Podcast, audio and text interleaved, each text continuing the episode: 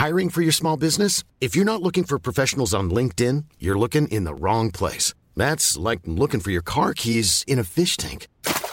LinkedIn helps you hire professionals you can't find anywhere else, even those who aren't actively searching for a new job but might be open to the perfect role. In a given month, over 70% of LinkedIn users don't even visit other leading job sites. So start looking in the right place. With LinkedIn, you can hire professionals like a professional. Post your free job on linkedin.com/people slash people today.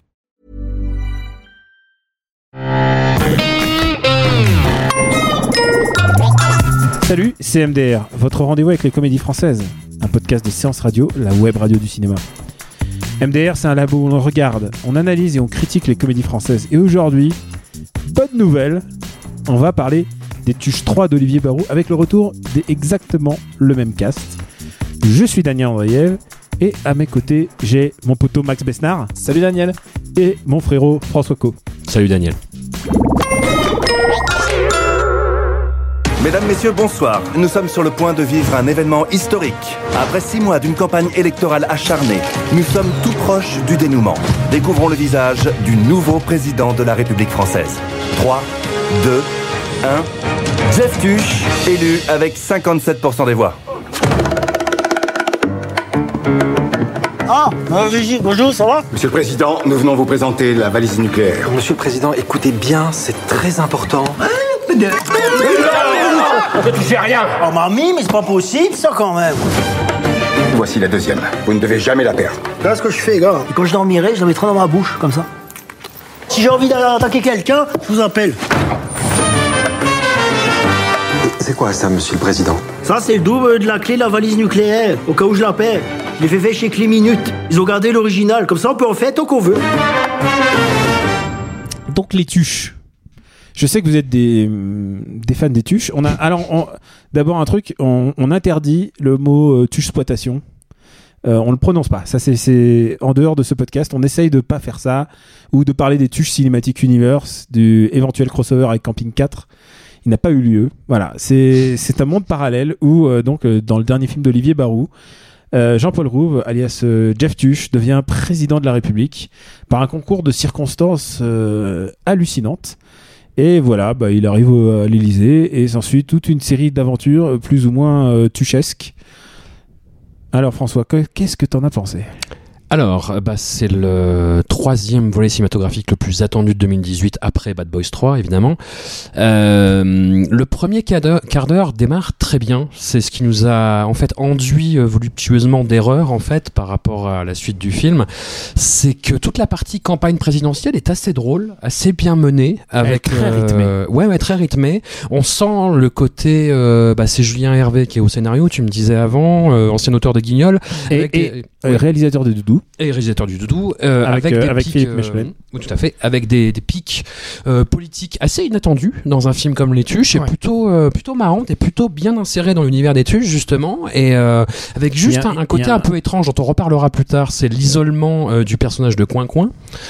Mais qui malheureusement est assez synchrone avec le, le propos du reste du film sur lequel on reviendra plus tard. Et après, en fait, une fois euh, l'impensable réalisé, c'est-à-dire la famille Tuche à l'Élysée, Et nous avoir un peu emballé. voilà. Après l'installation qui est plutôt marrante, et ben ça tourne à vide quoi. C'est euh, de la roue libre. Euh, Max, qu'est-ce que t'en as pensé toi? Bah, hum, effectivement, le premier quart d'heure euh, qui fonctionne très très bien et euh, on retombe euh, tout de suite euh, au-delà de la campagne présidentielle. D'ailleurs, je, je- je me suis fait la- cette réflexion pendant, la- pendant la séance, c'est que cette phase de campagne présidentielle qui est, est très bien foutue est très très courte.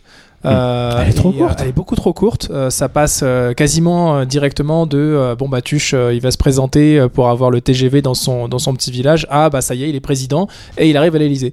Euh, et à partir de là, ça s'enfonce dans euh, le, le- le- le- euh, pff, je sais, j'ai du mal à trouver les mots en fait. Ça s'enfonce dans quelque chose de, de tellement, euh, de tellement mou du genou, de tellement euh, Téléphoné. lambda téléphoné. Tu t'attends à chaque réplique, à chaque gag.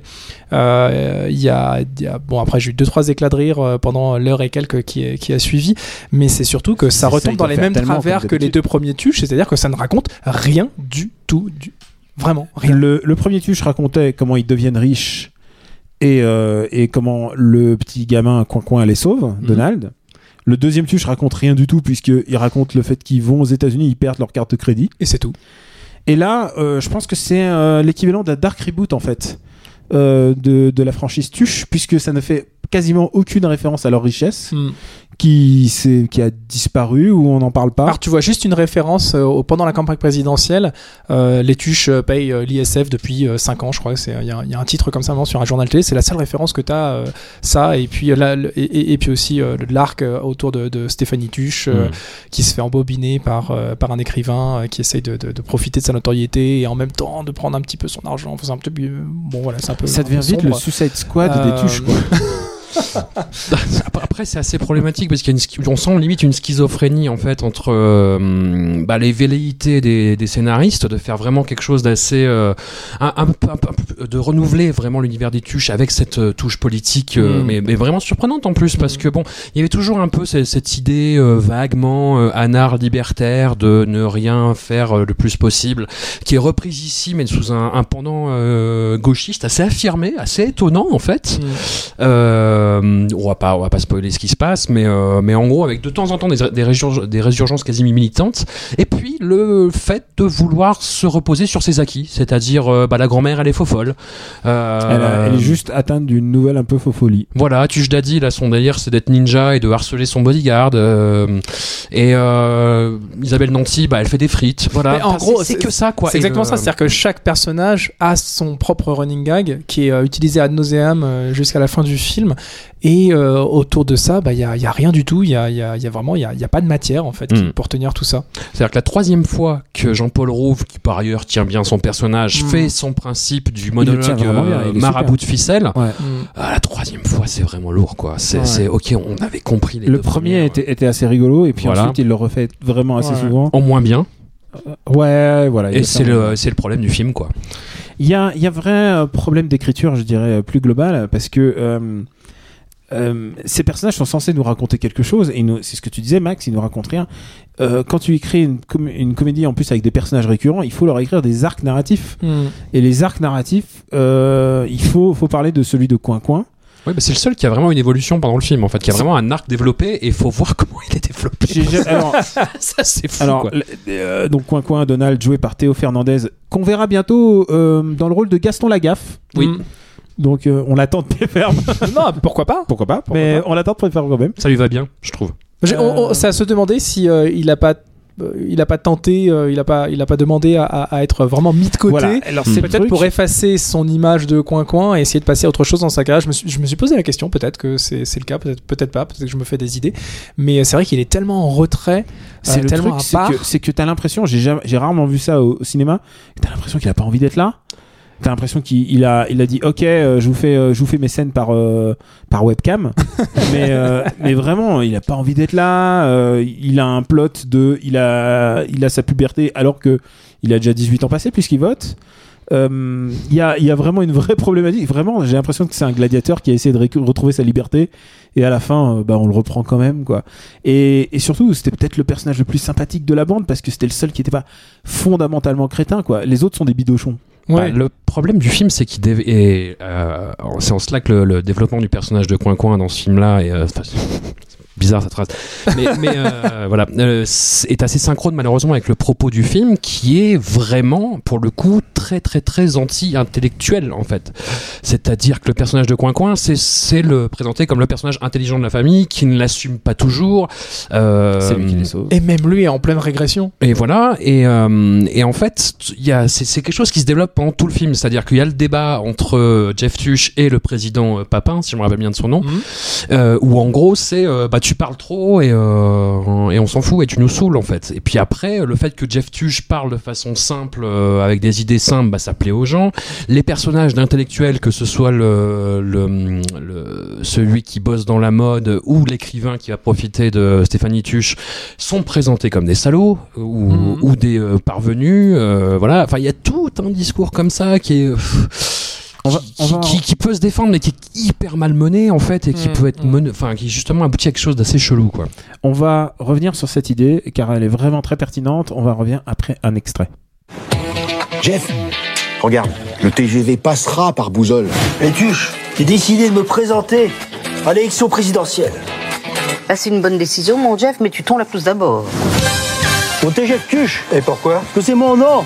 Jeff Tuche, président 7% des voix. Paraît que c'est beaucoup. Ça, c'est énorme, ça veut dire que sur 7 Français, il y en a 100 qui votent pour toi. Jeff Tuche, quel est votre programme? J'hésite entre Colanta et The Voice. On aura vraiment tout vu, Bichon. hein. Jeff Tuche, le candidat que personne n'attendait, Élu avec 57% des voix. En tout cas, moi, je peux vous dire, j'ai voté pour vous. Déclaration, s'il vous plaît, monsieur Papin. Bon courage. Au nouveau président. Non, aux Français. Et voilà les cuisines de l'Élysée. Ah, la cuisine de bâtard. Prévois la sauce samouraï.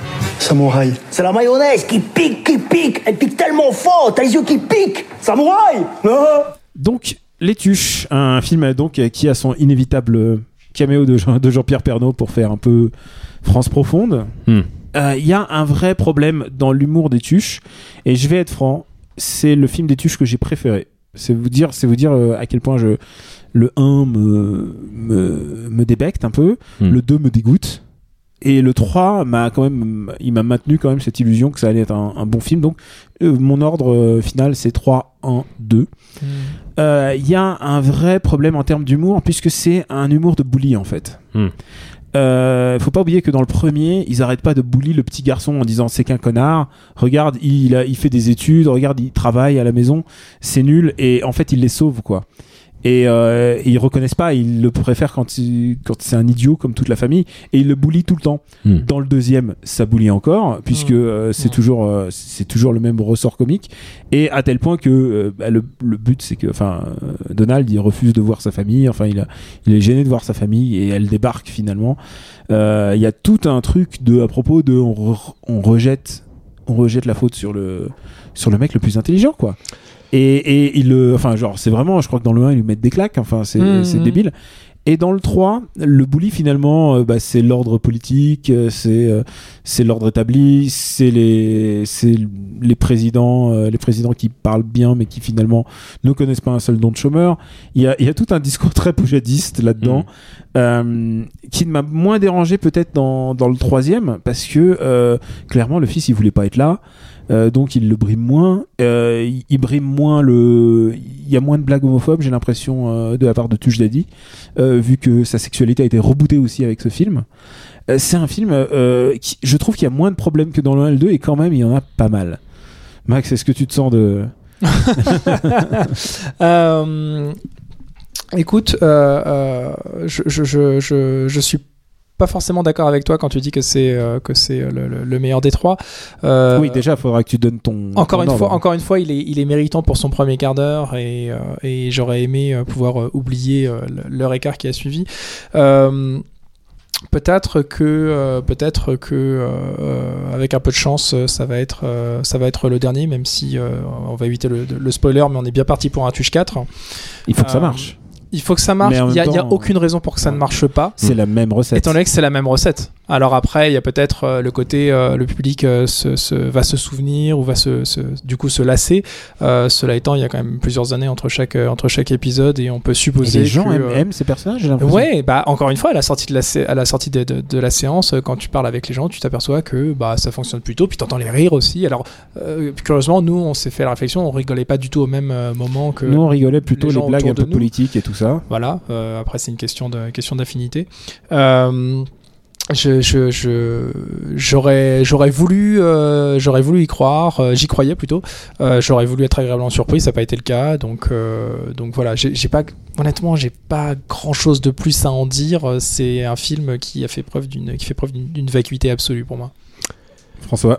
Bah, le, le problème aussi, alors sauf erreur de ma part, il me semble que c'est le film où il y a clairement, le plus clairement des antagonistes en fait. Dans le, deux- dans le 1, il me semble qu'il y avait quelques ennemis à droite à gauche qui revenaient comme ça. Dans le 2, il y a les parents, euh, enfin les beaux-parents euh, de Coin Coin. Euh, et là, en fait, bah, il y a les hommes politiques, il y a euh, L'écrivain. enfin voilà. Et c'est toujours dans cette démarche anti-intellectuelle. Tu, tu voulais dire un truc? Non, oui, bah justement, j'allais réagir à ce que tu viens de dire. Euh, euh, ils ont quand même évité l'écueil de, de, de, de ne pas utiliser les potes euh, de Jeff Tuch euh, pour euh, constituer le, le- le gouvernement. Hmm. Et du Tu coup, ça- qu'ils ont ça- été tentés, hein. Ils ont été tentés, évidemment, ils ont été tentés, mais la façon dont ils déverrouillent le truc est plutôt rigolo en plus. Hmm. Et surtout, ça a permis, ça a permis de, de, de, de broder pas mal sur, sur ce côté, justement, ces antagonismes entre bah, cette famille complètement, complètement neuneux qui s'installe à l'Elysée, qui essaye de recréer sa façon de vivre habituelle qu'on a vu déjà dans les deux premiers films Hmm. au sein de, au sein de cette, cette, cette, euh, ce contexte politique euh, très classique. Et euh, là, pour le coup, il y a des moments où ça fonctionne quand même plutôt bien, on va dire. Ouais, après. quand il appelle la messagerie de l'Elysée. Non, mais le Conseil des ministres, le premier Conseil des ministres est quand même rigolo. Mm. euh, Il y, a- il y y a quelques idées euh, qui fonctionnent. Disons, le, le problème que j'ai eu devant le film, c'est que dans, à certains moments, j'avais l'impression de voir un espèce de double négatif du film euh, Idiocratie de Mike Judge. Je sais pas si vous voyez, où on a un individu très très moyen qui est mis en hibernation euh, par erreur pendant 500 ans, qui se réveille dans un monde où tout le monde est devenu stupide et où lui devient l'homme le plus intelligent de la planète et doit régler ça euh, par rapport au fait que tous les gens sont, sont tombés autour de lui. Et là, c'est un peu l'inverse. Tu confonds pas avec euh, Demolition Man, non Non, mais il y a un peu de ça. Les films se ressemblent par plein d'aspects, en fait. Mais euh, voilà.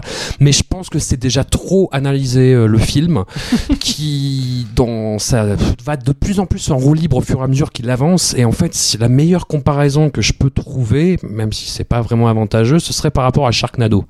C'est-à-dire qu'on est dans une logique en fait de bah, de ouais, d'éloge de la de l'éloge de la débilité assumée et de surenchère systématique. Je sais pas si vous suivez les films Sharknado, vous avez peut-être une vie, donc euh, voilà, moi, je- moi j'en ai moins que On vous. en est donc au je- 7 On en ou- est au 5. 5. Ah, je, je- Et en fait, ouais. ça va de plus en plus loin les Sharknado. C'est-à-dire que déjà le principe est débile et en fait, à partir du 3, c'est on a des requins dans l'espace, on Ils a industrialisé euh, le truc aussi. Voilà, oui, tout à fait.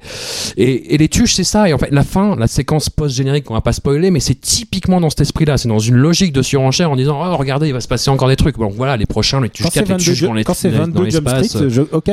Mais quand c'est les tuches, c'est moins bien. Ah, chouette un débat, mais euh, mais le voilà, ça, ça peut aller n'importe où, n'importe comment, et c'est pas voilà, ça, ça- disons que le film te promet quelque chose de plus cohérent et de de plus construit, de plus fouillé que le deuxième, qui était vraiment euh, oh regardez les États-Unis avec une image, mais en plus des années 60 des États-Unis quoi, c'est oh il y a des cowboys, tu vois quoi.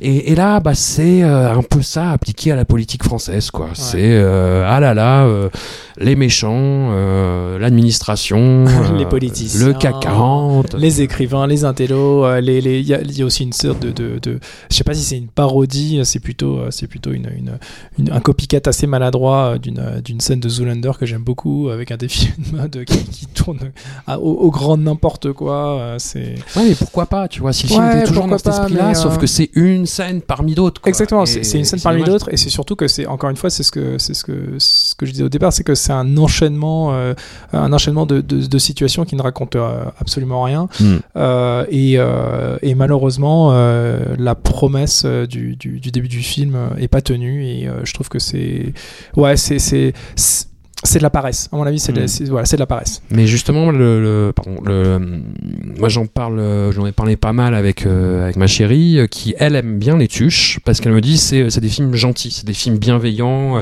innocents. si Mais- bienveillant Mais ça. justement, le, le, le problème, c'est que le, le premier à la limite, le deuxième, c'est on peut dire que c'est de la maladresse, le troisième, ça peut commencer à virer un peu, euh, voilà. C'est peut-être de la surinterprétation, mais disons que c'était le des trois, il y avait quand même des, des moments où tu ah, tu vois, Ouais, ça devient un peu cynique en fait. Ouais, voilà.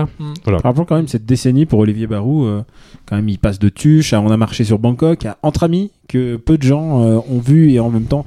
C'est ça, c'est à, ça qu'on reconnaît les Highlanders euh, du cinéma de, de la comédie française. C'est euh, c'est vraiment c'est c'est au-delà du réel, hein, entre amis.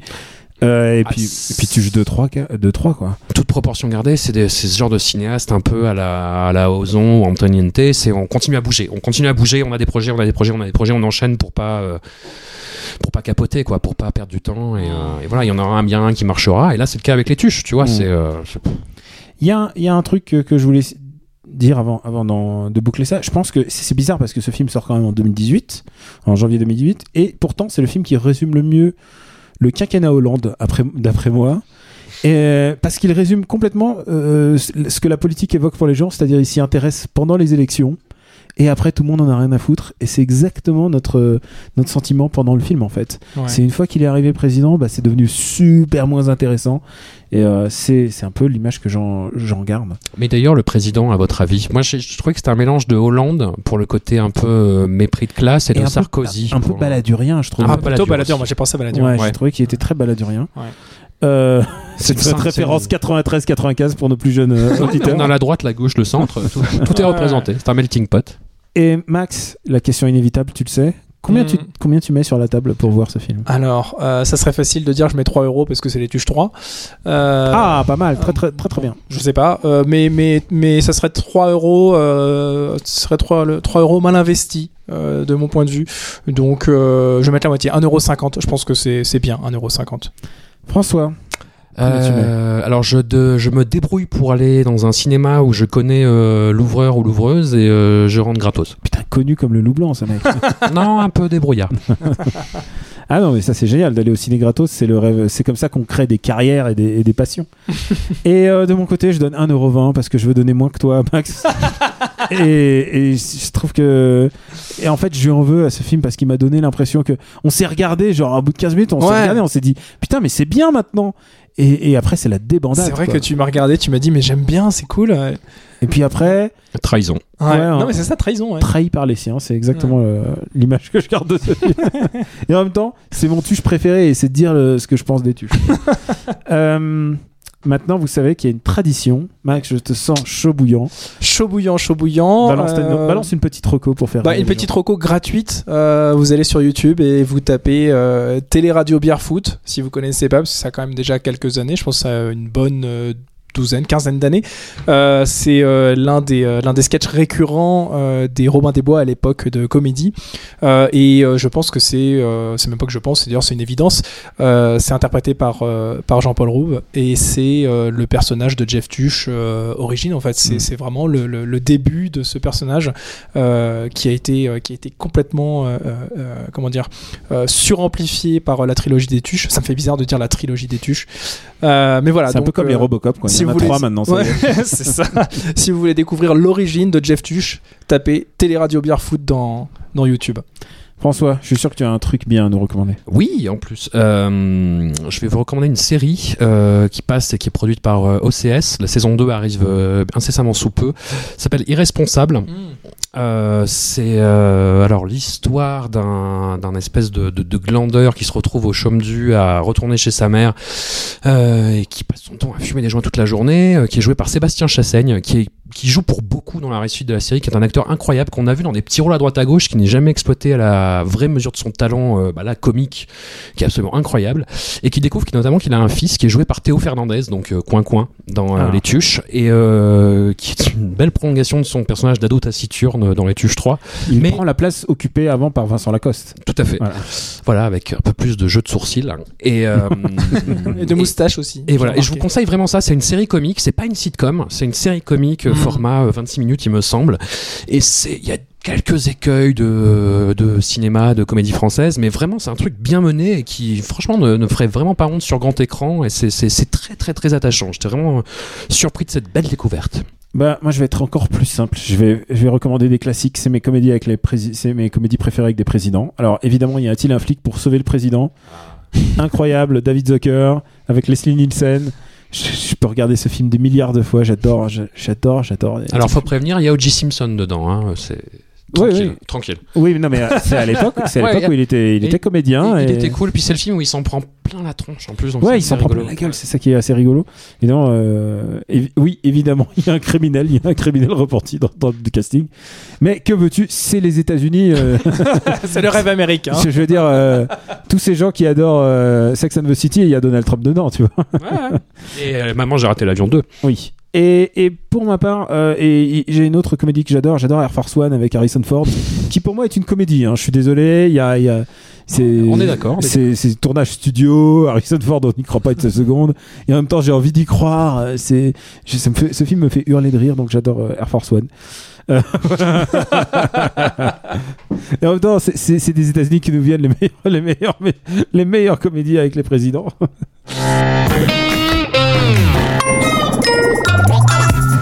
Euh, je remercie mon frérot Max à la technique.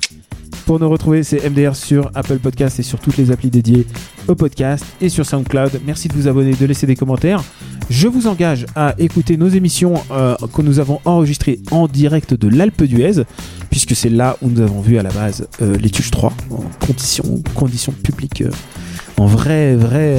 Avant-première. Avant-première. Et, euh, et ouais, ouais, voilà. Écoutez nos émissions sur l'Alpe d'Huez.